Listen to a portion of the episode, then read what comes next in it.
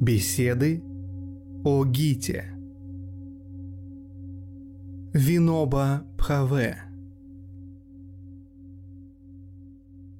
Введение. Джая Пракаш Нараян. Бхагавадгита широко известна на Западе, как известен и Виноба Бхаве, автор этих бесед о песне Господа. После смерти Ганди единственное имя, которое вызвало всплеск, если не волну, надежды в этом объятом страхом мире, это имя Винобы. При жизни Ганди имя Винобы было малоизвестно даже в Индии – Однако на сегодняшний день слова «виноба» и «пхудан» звучат в самых отдаленных деревнях. Даже за пределами Индии знающие люди заинтересовались странствующим святым и его миссией дарения земли. Многие западные мыслители нашли в идеях Винобы разрешение того идеологического конфликта, который стал источником страданий для человечества – Виноба родился в семье Брахмана в Махараштре, Индия, в сентябре 1895 года. С детства он проявлял поразительное отсутствие интереса к мирским занятиям. Несмотря на выдающиеся успехи в учебе, он бросил колледж. Такое обучение было не тем, чего требовала его душа. Идея воспользоваться своим образованием, чтобы заработать денег – даже не приходило ему в голову, и потому он отправился в Бенарес или Варанаси, самый священный город Индии, признанный крупнейшим центром обучения санскриту, чтобы изучать санскрит и философию и посвятить жизнь созерцанию и брахмачарии, в самом широком смысле этого слова внутренней дисциплине. Невзирая на то, что Виноба бросил колледж, он продолжал учиться всю жизнь. В отличие от Ганди, он является эрудированным пандитом в области санскрита, философии и религиозной литературы мира. Он изучил Коран на арабском языке, освоенном им только для того, чтобы прочитать эту священную книгу в оригинале. Он знает Библию и христианскую религиозную литературу, вероятно, не хуже, чем доктор богословия. Мне не забыть тот случай, когда его преподобие доктор Мартин Лютер Кинг, лидер движения ненасильственного сопротивления расовой сегрегации в Монтгомери, штат Алабама, и его жена встретились с Винобой. По-моему, это был Джим Бристол из квакерского центра Дели, кто, представляя миссис Кинг, заговорил о ее музыкальных талантах и предложил ей спеть несколько гимнов и духовных песен афроамериканцев – все пришли в восторг от этого предложения. Я посмотрел на Винобу и громко спросил, знает ли он, что из себя представляют афроамериканские духовные песни. Мы все были поражены, и более всех американцы, когда в ответ на это Виноба поднял свой всегда потупленный взор на миссис Кинг и тихо запел. «Были ли вы там? Были ли вы там?» Когда распяли моего Господа. И когда миссис Кинг исполняла этот гимн, для нас он прозвучал особенно трогательно. Were you there when they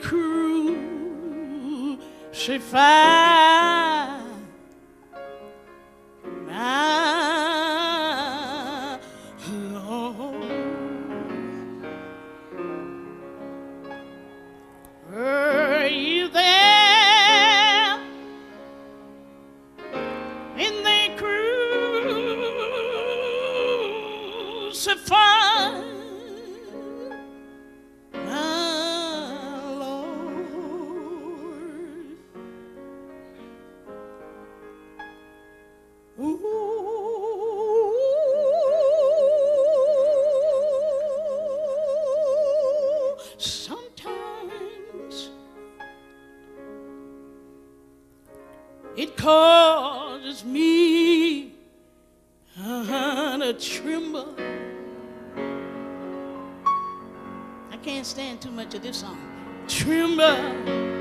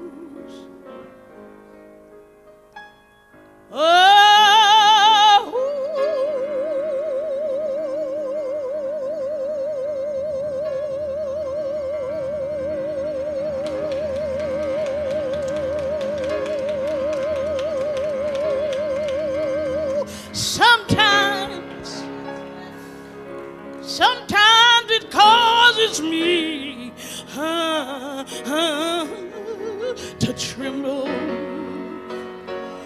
Hey, hey,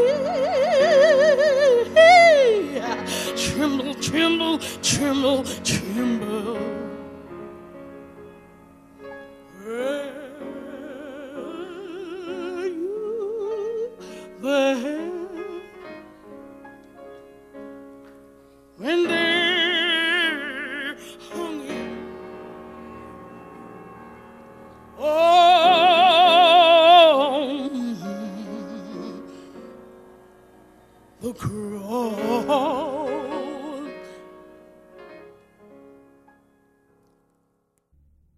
Виноба – полиглот. Помимо санскрита, пали и арабского, он хорошо знает английский, читает по-французски, в последнее время занимался изучением немецкого, а также знает все основные индийские языки. Он любит математику, его жажда знаний неутолима. Но это не знание в обычном понимании.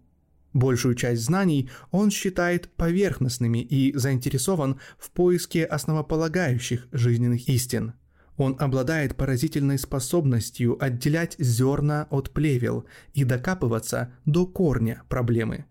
Мне не встречалось другого человека с таким же острым, как лезвие, умом, как у Винобы. Библиография Винобы, собрание его речей и сочинений уже очень объемно и постоянно растет. В основном в ней рассматриваются вопросы философии и теории и практики ненасилия. Вернемся к его ранним годам. Изначально у Винобы было два стремления, или скорее даже одно, которое было подобно реке, разделившейся на два рукава. Один рукав брал начало в отождествлении с ближними и толкал его, соответственно, трудиться на благо освобождения страны. Это его желание стало причиной того, что его очень привлекала смелость, самоотверженность, чистосердечие и дух самопожертвования бенгальских революционеров, которых британцы несправедливо назвали террористами. Другой же рукав увлекал его в направлении Гималаев, исконной обители духовных искателей, к жизни, посвященной медитации и духовной реализации. Разрываясь между ними, их основополагающее единство еще не было ему очевидно, Виноба повстречался с Ганди, который, судя по всему, чудесным образом объединил оба этих стремления в своей жизни. Вот почему он связал свою судьбу с этим недавно прибывшим из Южной Африки человеком, страннее слов которого были, казалось бы, только его поступки. Это случилось еще в 1916 году. Виноба был среди первых, кто присоединился к ашраму Сабармати, расположенному неподалеку от города текстильной промышленности Ахмедабада. Это оттуда Ганди руководил освободительным движением до начала знаменитого соляного похода в 1930 году. С самого первого дня их знакомства Виноба оставался непоколебимым в своей верности и преданности избранному им наставнику, хотя было бы несправедливо считать его последователем хоть в сколь-нибудь узком значении этого слова. Тем, кто знал его еще при жизни Ганди, было очевидно, что он обладает умом и характером, самобытностью, а самое главное духовными качествами, которым было суждено сделать его не простым последователем, неважно, насколько выдающимся, но настоящим учителем. Те, кто внимательно следил за работой Винобы и развитием его мысли, знают, насколько масштабны были его собственные эксперименты с истиной и насколько важен его вклад в человеческую мысль. Особенно значимым было его развитие теории и практики сатьяграхи за пределами той стадии, на которой движение оставил Ганди. В начале 1948 года, когда он был убит, Ганди собирался взяться за еще более грандиозное дело, чем отвоевание свободы Индии. У него было свое видение будущего Индии, и, как он часто говорил в шутку, он хотел дожить до 125 лет, чтобы притворить это видение в реальность. Это была мечта о новом социальном порядке, отличном от капиталистического, социалистического и коммунистического общественных укладов. Ненасильственное общество – Общество, основанное на любви и человеческих ценностях, децентрализованное, самоуправляемое, неэксплуатационное общество, действующее в духе сотрудничества. Ганди дал этому обществу название Сарвадайя, буквально «всеобщий рост», то есть общество, нацеленное на благо всех людей – чтобы осуществить эту грандиозную социальную революцию, Ганди хотел использовать средства, отличное от тех, которые применялись в истории – силу любви. Это же средство он использовал в своей борьбе против англичан. Но Ганди не дожил до воплощения в жизнь своей идеи, и естественным образом эта задача легла на плечи Винобы – Здесь не особенно к месту говорить о движении Пудан, но необходимо хотя бы отметить, что это первая в истории попытка осуществить социальную революцию и преобразование посредством любви. В этой области Виноба – первопроходец.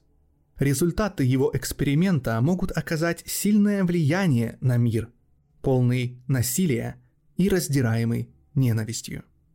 В заключение, чтобы действительно понять Винобу, необходимо сказать, что он не политик, не социальный реформатор и не революционер.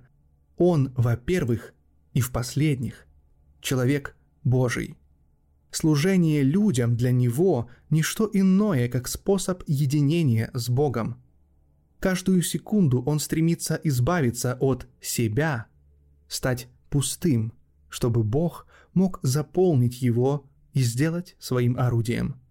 Беседы такого самореализованного человека на тему одной из самых глубоких духовных работ всех времен должны иметь поистине неоценимое значение для всех, независимо от расы, вероисповедания или национальности.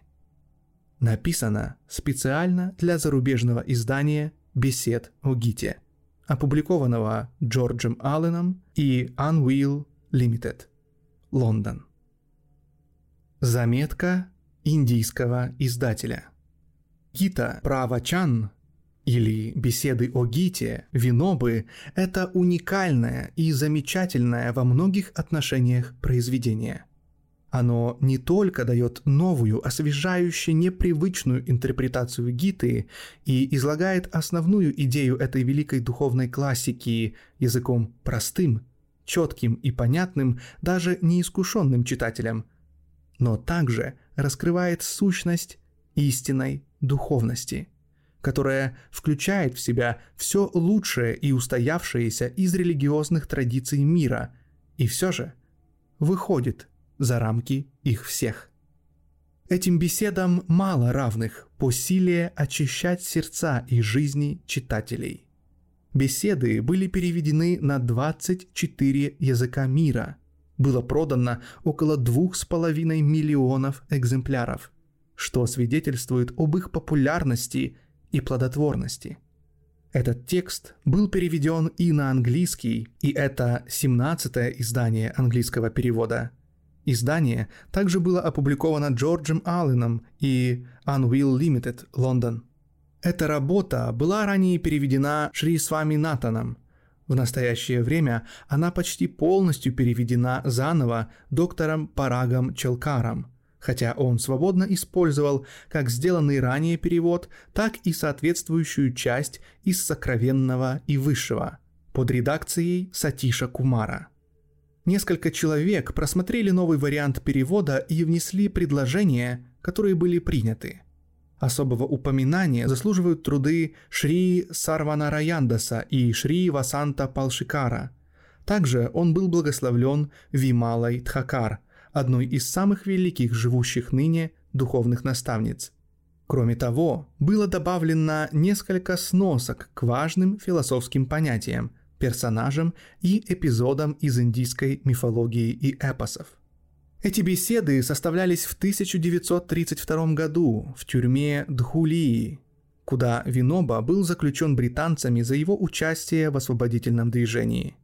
В этой тюрьме находились сотни политических заключенных, из-за ограничения рамками вступления я вынужден избежать искушения рассказать увлекательную историю о том, как Виноба преобразил жизнь той тюрьмы и превратил надсмотрщика, жестокого сторонника строгой дисциплины, в своего почитателя. Заключенные выразили желание, чтобы Виноба провел беседы о Гите. Виноба согласился проводить беседы каждое воскресенье, и было проведено 18 бесед – соответственно количеству глав. Постскриптум. Сейн, известный под именем Сейн Гуруджи, великий писатель и борец за свободу, присутствующий на беседах, записал их от руки. Вопроса о том, чтобы записать их на пленку, не вставало, как не возникало и мысли об их дальнейшей публикации. В прошлом Виноба много раз проводил беседы о Гите, но ни одна из них не была опубликована – Однако Сейн Гуруджи сохранил эти записи, и беседы были изданы. Сначала в еженедельной газете, а затем в 1940 году, когда Виноба находился в тюрьме и еще не мог просмотреть их и внести необходимые правки, и в виде книги. Виноба отредактировал беседы лишь впоследствии, он также разделил их на 108 подразделов и 432 параграфа, и к каждому из них добавил афоризмы на санскрите, которые способствовали бы размышлениям и пониманию материала. Собрание этих афоризмов, названное «Самья Сутра Вритти», было приложено к большинству изданий на индийских языках – как уже упоминалось, эти беседы были составлены из записей, сделанных Сейном Гуруджи, чей художественный стиль очевиден каждому искушенному читателю. Смысл, безусловно, был сохранен, и, вероятно, поэтому Виноба одобрил их публикацию. То, что беседы были записаны человеком столь редкой чистоты, как Сейн Гуруджи, имело для него особое значение. В процессе перевода были допущены единичные вольности. В таких случаях упор делался на передачу смысла, местами ценой ясности и изящества языка. Были добавлены или исключены лишь несколько слов или одно-два предложения. Следует добавить, что беседы изобилуют аналогиями и примерами, которые могут показаться неуместными современному рационалистичному уму. Некоторые из них будет трудно понять из-за их культурологических особенностей – это неизбежно при переводе любого текста с иностранного языка. На самом деле у Винобы были сомнения в том, что англоязычные читатели смогут оценить эти беседы. Однако в пользу того, что английский перевод был тоже хорошо принят, свидетельствует тот факт, что он насчитывает 60 изданий, которые в сумме составляют 80 тысяч экземпляров. Ведь что в конце концов имеет значение, как не дух и суть. Это не научное исследование Гиты. Беседы проводились с людьми из разных слоев общества. Виноба был твердо убежден, что Гита предназначена для того, чтобы привнести духовность в жизнь человека, преобразить ее и сделать ее божественной. Именно на это были нацелены его выступления. Их успех в этом смысле в достаточной мере подтвержден – Виноба рассматривал этот труд как инструмент для популяризации движения Пхудан, дарения Земли, по сути, для революционного преобразования общественной и личной жизни. Предлагаем читателям сообщать обо всех своих замечаниях и предложениях, чтобы внести в следующее издание необходимые изменения и сделать перевод настолько точным, насколько возможно. Виноба о беседах о Гите. Шел 1932 год. Это было время сильных беспорядков. В тюрьму Дхулии было заключено множество патриотов и праведных людей.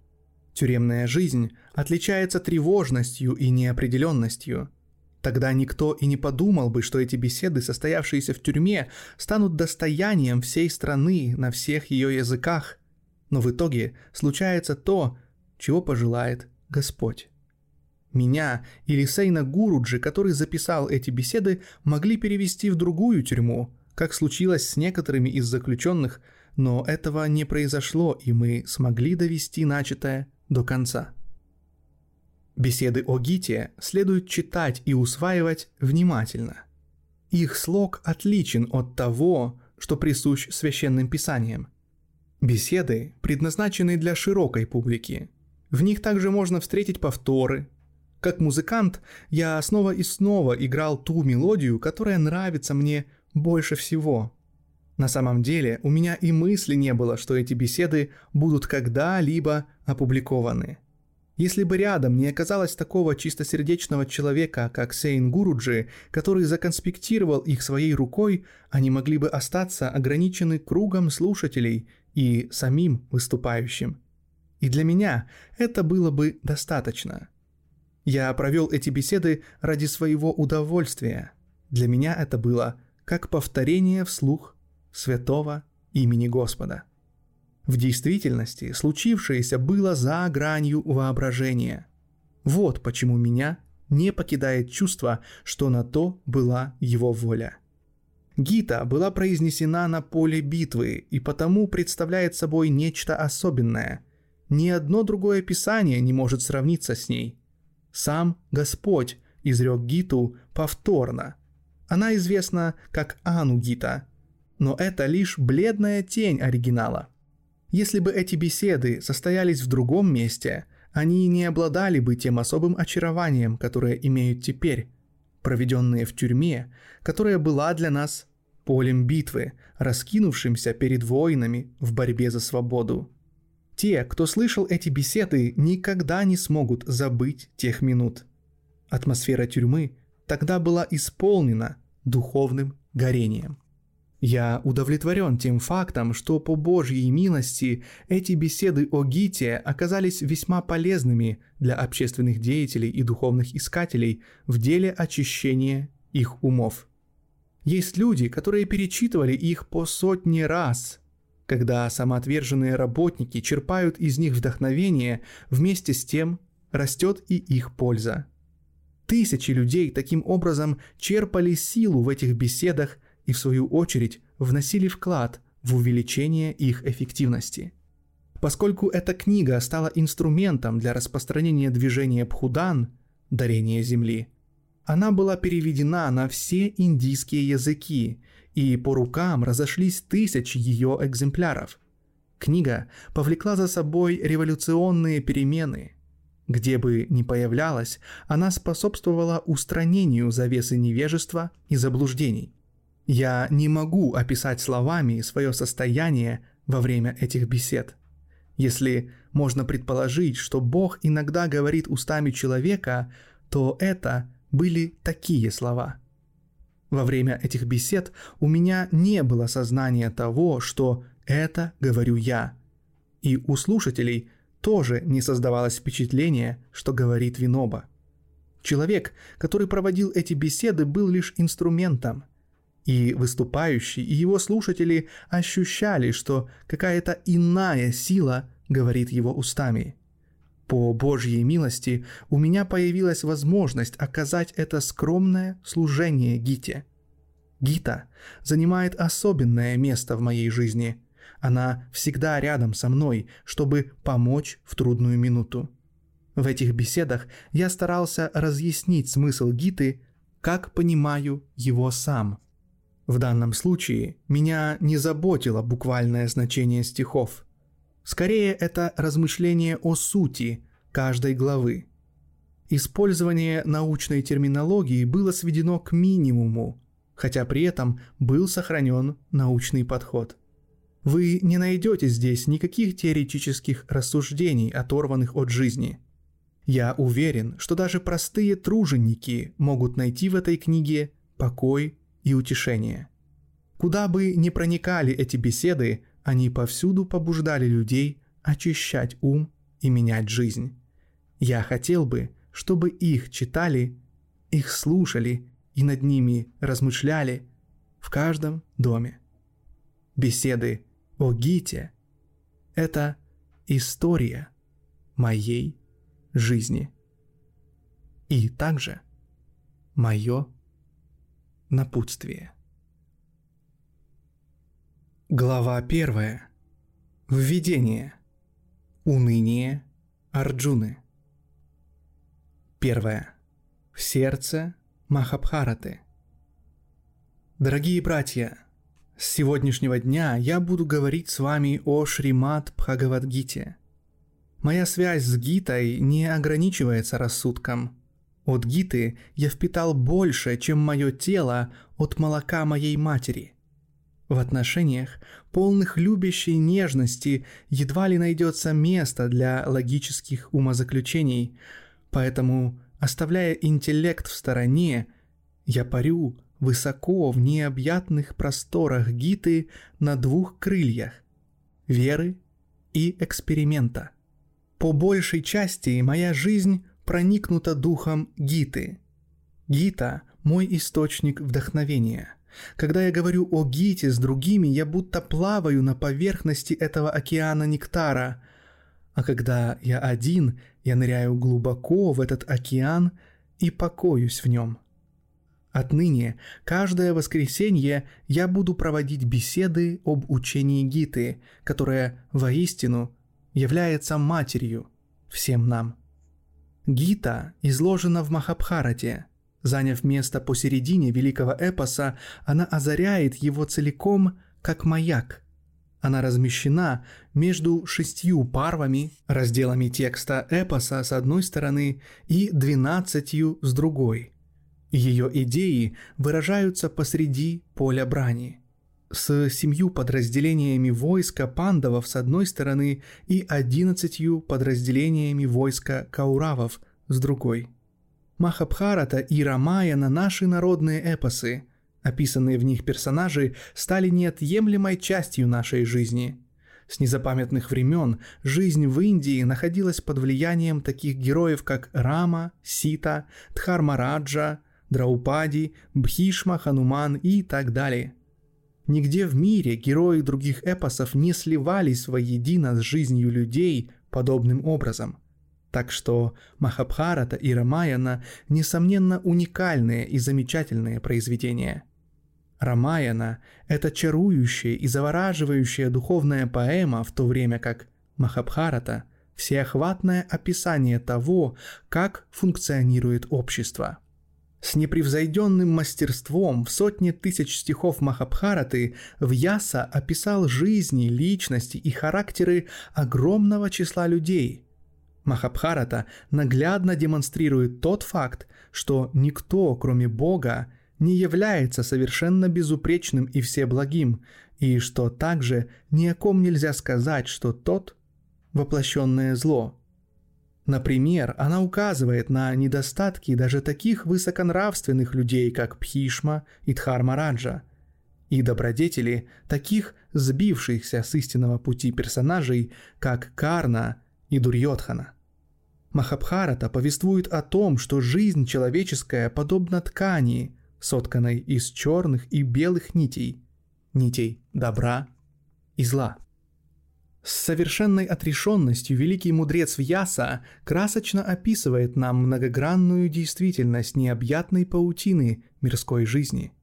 Благодаря великому литературному мастерству Вьясы, с которым он описывает жизнь его отрешенности и высоким моральным устоем, Махабхарата стала самой настоящей золотой жилой. Каждый волен свободно ее изучать и черпать из нее столько, сколько пожелает. Вьяса написал великий эпос, но есть ли в нем что-то, что он хотел добавить от себя? Дал ли он где-то свое личное напутствие? В каком месте эпоса мы находим его в состоянии самадхи?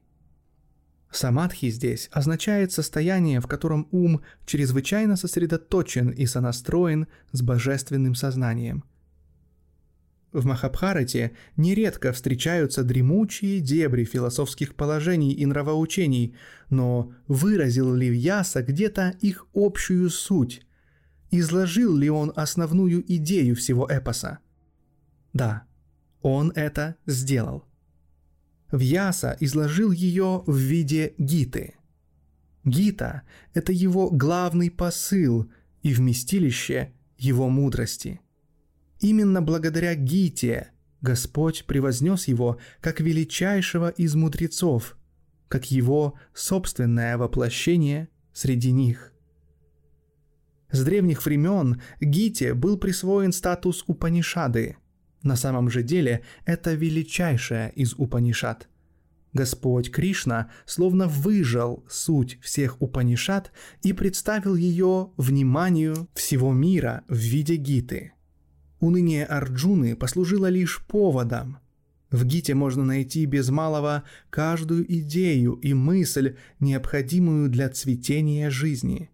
Вот почему мудрые называют ее энциклопедией Дхармы. Слово «дхарма» обычно переводится как «религия», но это гораздо более широкое понятие. Дхарма – это то, что удерживает и поддерживает все в мире. Это понятие включает в себя надлежащее поведение и обязанности, которые являются неукоснительными для человека ввиду его природы и состояния. Несмотря на свой небольшой размер, Гита – главный текст индуизма. Хорошо известно, что Гита была произнесена Господом Кришной. Арджуна, преданный, который внимал этому великому учению, настолько сжился с ним, что его тоже стали звать Кришной. Сопереживание Вьясы во время рассказа также снискало ему прозвище Кришна. Таким образом, между Кришной-учителем, Кришной-слушателем и Кришной-рассказчиком было установлено полное тождество. Тот, кто хочет углубиться в Гиту, тоже должен обладать сосредоточением такого уровня и качества. Второе – точка зрения Арджуны и ее связь с созданием Гиты. Многие люди считают, что Гита должна начинаться со второй главы. Как таковое учение начинается с 11 стиха второй главы, так почему бы не принять это за ее настоящее начало? Один человек некогда утверждал, что Господь назвал А, первая буква алфавита Нагари, своим випхути, проявлением – среди букв алфавита. И именно с нее начинается одиннадцатый стих, поэтому его следует считать началом. Было бы правильным считать его настоящим началом Гиты во многих смыслах, помимо этого. Тем не менее, предшествующая вступительная часть имеет свою ценность. Без этого мы не смогли бы правильно понять точку зрения Арджуны и происхождение Гиты – Многие утверждают, что Арджуна пал духом, и Гита была произнесена, чтобы вернуть ему мужество и вдохновить его на бой. По их мнению, Гита проповедует не только карма-йогу, философию действия, но и юдха-йогу, философию войны. Но небольшое размышление покажет неверность такой точки зрения. 18 подразделений войск были готовы к бою, Можем ли мы сказать, что Господь, заставив Арджуну выслушать Гиту, сделал его достойным столкновения с войском противника в бою? Дрогнул именно Арджуна, не войско. Значит ли это, что войско было храбрее Арджуны? Это просто немыслимо. Арджуна избегал битвы не из-за страха. Он был великим воином, участвовавшим в сотнях сражений. Он в одиночку разбил Пхишму, Дрону и Карну, когда те вторглись в царство Вирата. Он, вообще говоря, славился тем, что не знал поражений и был лучшим из мужей. Отвага была в каждой капле его крови. Кришна действительно пытался уязвить его, приписывая ему бессилие – но это оказалось далеко от истины. Тогда ему пришлось углубиться в различные аспекты духовного знания. Таким образом, становится понятно, что думать, что целью Гиты является искоренение трусости, это чрезмерное упрощение. Утверждают также, что Гита была призвана пробудить в Арджуне желание сражаться, искоренив его склонность к ненасилию – на мой взгляд, это тоже неправильное понимание. Чтобы разобраться в этом, мы должны рассмотреть позицию Арджуны, и для этого нам будет полезно взглянуть на первую главу и ее продолжение во второй. Арджуна пришел на поле боя с твердым намерением и с чувством долга. Так как он был кшатрием, принадлежал к варне воинов, сражения были у него в крови – все попытки избежать войны провалились. Даже несмотря на то, что пандавы снизили свои требования до минимума и сам Кришна выступил в качестве посредника, все было напрасно, и война была неминуема. В сложившихся обстоятельствах Арджуна собрал многочисленных царей, сделал Кришну своим возницей и отправился на поле битвы. С героическим рвением он обратился к Кришне со словами «Расположи мою колесницу между двух войск так, чтобы я мог взглянуть на тех, кто собрались здесь, чтобы сражаться со мной». Кришна подчинился. Арджуна посмотрел вокруг, и что же он увидел? Он увидел, что по обеим сторонам выстроились его друзья и родственники, его близкие и родные – он увидел четыре поколения его собственного народа, готовых сражаться до конца.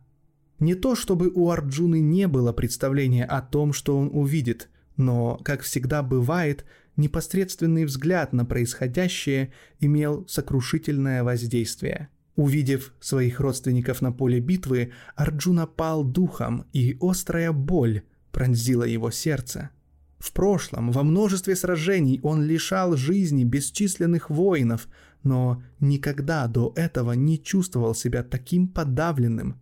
Никогда его лук Гандива не выскальзывал из рук. Никогда он не дрожал так. Никогда слезы не наворачивались на его глаза.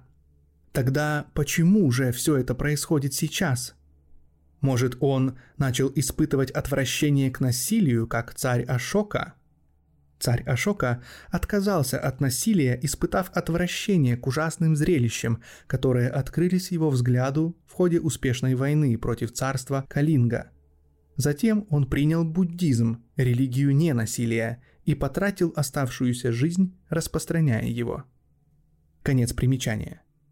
Разумеется, нет – это было не что иное, как привязанность к его друзьям и родственникам. Если бы перед ним были не его родственники, он бы даже сейчас не испытывал зазрений совести, отрубая головы и беззаботно отшвыривая их в сторону. Но привязанность к друзьям и родственникам пересилила его чувство долга, и тогда он пустился в рассуждение – когда человек, ведомый сознанием долга, находится во власти иллюзии, он не может признать своего явственного от него уклонения. Он пытается оправдать это, ссылаясь на высокие принципы. То же самое произошло и с Арджуной – Теперь, чтобы убедить Кришну, он начал излагать ему пространные доказательства того, что такая война греховна, что она уничтожит род, приведет к упадку дхармы и к моральной распущенности, разорению и разрухе и навлечет на общество множество других бед. Это напоминает мне историю о судье. Он приговорил к смерти сотни преступников, но однажды перед ним предстал его собственный сын – обвиненный в убийстве. Его вина была доказана, и пришло время судье огласить приговор. Именно в этот момент судья дрогнул и начал приводить доводы. Смертный приговор безжалостен. Не пристало человеку применять такие наказания. Это разрушает все надежды на исправление виновного. Убийство совершается из-за вспышки гнева, Затем мгновение свирепого безумия сходит на нет, и тем не менее мы хладнокровно ведем человека к виселице и приговариваем к смерти через повешение. Это позор для человечества. Таковы были доводы судьи. Но если бы там был не его сын, он продолжал бы выносить людям смертные приговоры. Его доводам не хватало внутренней убежденности. Они родились из-за привязанности к сыну. Арджуна был в таком же положении, как судья из этой истории. Его доводы были обоснованы. Мир стал свидетелем именно таких последствий Первой мировой войны. Но дело в том, что доводы Арджуны не были подлинными. На первый взгляд его слова были мудрыми, но на самом деле все было не так. Кришна понял это, и потому он не прислушался к доводам Арджуны и сразу же приступил к разоблачению его иллюзий. Если бы Арджуна на самом деле стал приверженцем ненасилия, он бы не успокоился, пока не получил бы убедительного ответа на свои аргументы. Но Гита нигде не касается их, и тем не менее Арджуна полностью удовлетворен. Это означает, что Арджуна в действительности не стал сторонником ненасилия.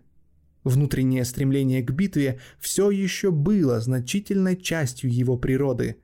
Война была для него естественным и неизбежным долгом, но он пытался уклониться от этого долга, находясь в плену иллюзии. И именно эту иллюзию Гита атакует наиболее целенаправленно. Третье.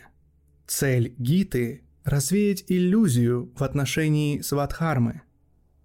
Слово «сватхарма» можно перевести как «естественный долг человека», продиктованный его естественным состоянием бытия, истинным «я» и общественным положением. Арджуна не только заговорил на языке ненасилия, он вместе с тем заговорил о саньясе, отречении от мира – он говорил, что саньяса предпочтительнее обогренной кровью кшатрадхармы. Но была ли это его сватхарма? Соответствовало ли это его природе? Он с легкостью мог бы облачиться в одежды отшельника, но как он мог обрести склад ума отшельника? Если бы он ушел в лес, чтобы жить жизнью отшельника, он начал бы убивать там оленей – Господь говорит ему прямо, «О, Арджуна, ты говоришь, что не будешь сражаться. Это иллюзия. Твоя природа, сформировавшаяся за все эти годы, вынудит тебя сражаться».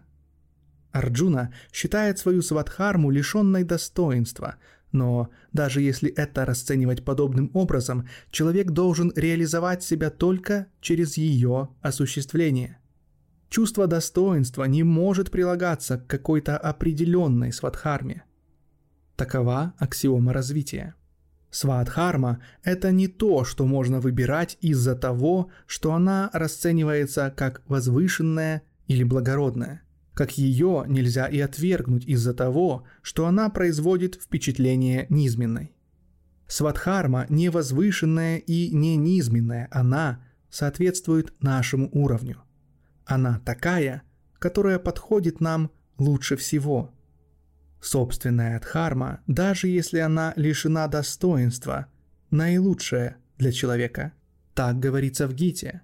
Слово «дхарма» здесь не означает религию, как индуизм, ислам или христианство. Собственно, у каждого человека есть своя особая дхарма. У двухсот сидящих передо мной человек – две сотни различных дхарм. Даже моя собственная дхарма сегодня не такая, какой она была 10 лет назад, и она не останется такой же еще через 10 лет. По мере того, как душа человека растет и развивается благодаря размышлениям и опыту, он избавляется от старой дхармы и обретает новую. не стоит что-то намеренно делать с этим. Для меня нехорошо перенимать дхарму другого, какой бы выдающейся она ни казалась. Мне нравится солнечный свет, он помогает моему росту, я боготворю солнце, но мое законное место здесь, на этой земле. Если я покину землю и попробую приблизиться к солнцу, я сгорю дотла. По сравнению с солнцем, земля может казаться никчемной. Она может и не самосветная, но тем не менее я должен стремиться к саморазвитию, оставаясь на земле – которое является моим законным местом, пока у меня нет возможности выдержать яркий солнечный свет. Если бы кто-то сказал рыбе, молоко – это роскошь по сравнению с водой, поплавай в молоке, согласится ли она? Она может выжить только в воде. В молоке она умрет. Дхарму другого человека нельзя перенять, даже если она кажется более простой. Довольно часто кажущаяся простота обманчива. Если кто-то не способен надлежащим образом заботиться о своей семье и сыт ею по горло, отрекается от мира и становится саньяси, то это сущее притворство, и подобное отречение тоже окажется обременительным. Его вовлеченность вновь заявит о себе при малейшей возможности. Даже если он уйдет в лес, он построит себе хижину, затем возведет ограждение, чтобы ее защитить, и с течением времени его вовлечение в мирские занятия возрастет с удвоенной силой. С другой стороны, в саньясе нет ничего сложного, если ум человека на самом деле отрешен. В смрити Смрити – это свод правил об индивидуальном и общественном поведении и социальных взаимодействиях. Есть много изречений на этот счет. Важен именно склад ума. Он и определяет дхарму человека. Вопрос не в том, возвышенная она или низменная, простая или сложная, важно, чтобы внутренний рост – был настоящим, а реализация – истинной. Но преданный спрашивает, если саньяса всегда безоговорочно превосходит путь борьбы, почему Господь не сделал Арджуну настоящим саньяси? Было ли это для него невозможным? Разумеется, нет. Но сделала бы это какую-либо честь Арджуне – Тогда у Арджуны не было бы возможности проявить себя и достичь новых высот, приложив к этому усилия. Господь дает нам свободу. Пусть каждый по-своему прилагает усилия. В этом и красота. Ребенок получает удовольствие, рисуя фигурки своими собственными руками. Ему не нравится, когда кто-то другой управляет его руками с этой целью – если учитель просто продолжает быстро решать все математические задачи за студентов, то как разовьется их интеллект? Учителя и родители должны лишь направлять их. Бог направляет нас изнутри. Он не делает ничего сверх этого. В Боге, который придавал бы нам форму, как гончар, не было бы очарования. Мы не глиняные изделия. Мы существа, полные сознания. Из всего этого обсуждения вы, должно быть, поняли, что цель Гиты – развеять иллюзию, которая стоит между нами и нашей свадхармой. Арджуна запутался в отношении своей дхармы. Он был в плену иллюзии. Он сам признал это, когда Кришна обрушился на него – Главная задача Гиты – устранить эту иллюзию, эту привязанность. В конце Гиты Господь спрашивает Арджуну, «О, Арджуна, теперь твоя иллюзия исчезла?»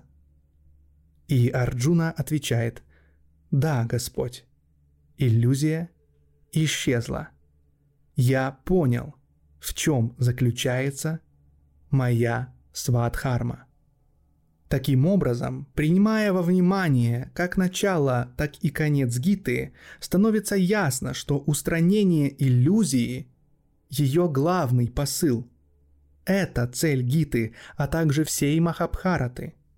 В самом начале Махабхараты Вьяса сказал, что он зажег этот светильник истории, чтобы развеять иллюзии в умах людей. Четвертое. Честность и прямота делают человека достойным послания Гиты.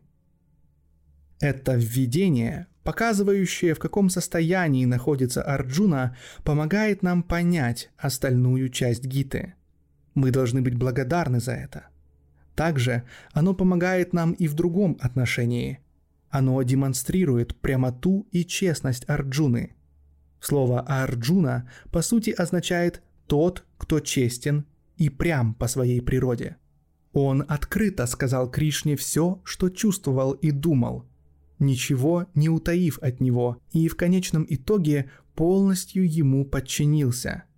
На самом деле он уже был ему предан. Когда он предложил Кришне быть возницей и вверил ему поводье своих лошадей, он отдал в его руки и бразды правления своим умом. Давайте же и мы поступим так – Давайте не будем думать, что в отличие от Арджуны у нас нет Кришны, чтобы направлять нас. Давайте не будем предаваться заблуждению, будто Кришна был исторической личностью. У каждого есть Кришна, пребывающий в сердце как истинное Я. Он ближе к нам, чем кто-либо еще. Давайте обнажим свое сердце со всеми его скверными и слабостями перед Ним и скажем «Господи, я принимаю в Тебе прибежище. Ты мой единственный наставник. Мой повелитель, покажи мне верный путь, и я последую ему».